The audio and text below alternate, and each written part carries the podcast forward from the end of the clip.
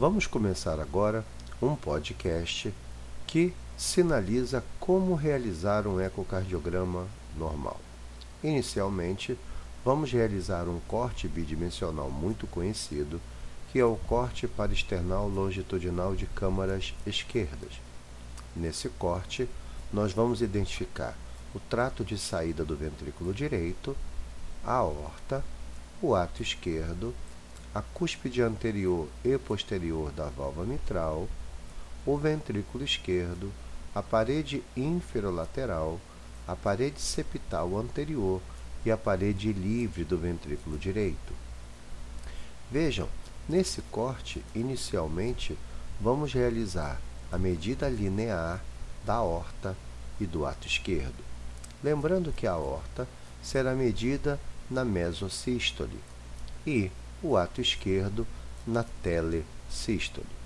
Lembrando que existe uma relação conhecida como relação átrio esquerdo aorta. Quando essa relação átrio esquerdo aorta é menor do que 0.8, a minha aorta se encontra aumentada. A partir do momento que a relação átrio esquerdo aorta é menor do que 0,5, a aorta apresenta um importante crescimento. No momento que a relação ato esquerdo-aorta ultrapassa 1.5, o ato esquerdo se mostra aumentado. E a partir do momento que a relação ato esquerdo-aorta ultrapassa 1.8, o ato esquerdo apresenta um importante aumento de seus diâmetros. Na sequência, é importante avaliar o modo unidimensional da válvula mitral colocamos o cursor de modo M na direção da movimentação diastólica da válvula mitral, identificando assim os momentos de abertura e fechamento da válvula mitral. A válvula mitral aberta inscreve a onda E e a onda A, e a válvula mitral fechada em sístole inscreve o segmento CD. Vejam que no modo M da válvula mitral, nós vamos ter algumas velocidades importantes. A primeira velocidade é a velocidade DE, que é a velocidade de abertura da válvula mitral.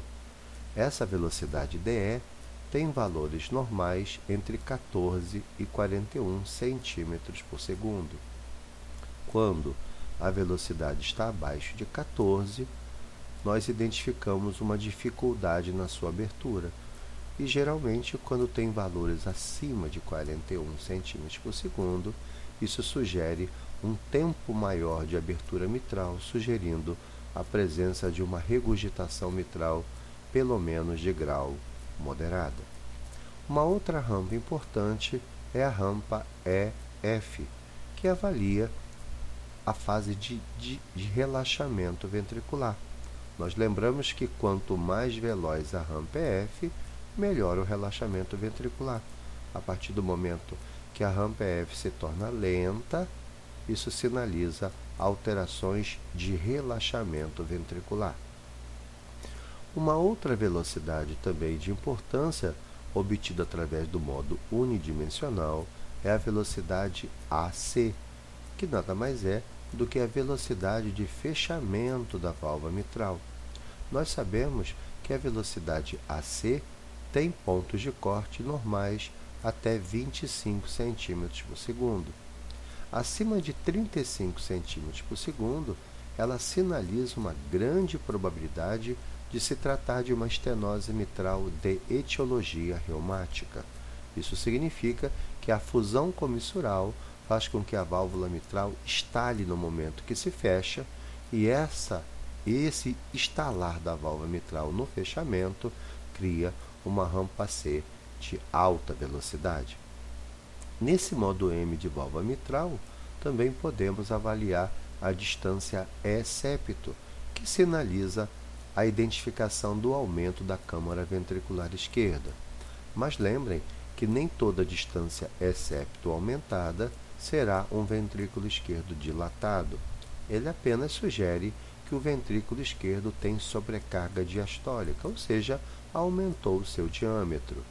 Porém, sabemos que quando a distância septo ultrapassa 2 centímetros, esse ventrículo agora não se encontra mais somente aumentado, mas também com disfunção, e valores acima de 2 centímetros de distância septo sinaliza uma fração de ejeção abaixo de 30%. Outra coisa importante no modo M da válvula mitral é a identificação da excursão CE. A excursão CE é uma avaliação de movimentação da válvula durante toda a fase sistólica, porque observem, ele pega desde o ponto C até a fase inicial de abertura diastólica. Isso, isso analisa o movimento da válvula mitral no, em todo o período da sístole e na fase inicial da diástole. Depois de realizado o modo M da válvula mitral, é importante fazer as medidas agora lineares do ventrículo esquerdo. Então, com uma imagem guiada através do corte longitudinal, nós vamos colocar a nossa válvula mitral aberta, ou seja, na telediástole, e vamos fazer as medidas de modo 2D do septo interventricular, do diâmetro diastólico do ventrículo esquerdo e da parede inferolateral do ventrículo esquerdo. Lembrando que existe um posicionamento adequado dessa medida. Ela deve ser feita em torno de 1,5 cm após a excursão máxima de abertura da cúspide anterior. E depois fechamos a válvula mitral e realizamos a última medida, que é o diâmetro sistólico do ventrículo esquerdo.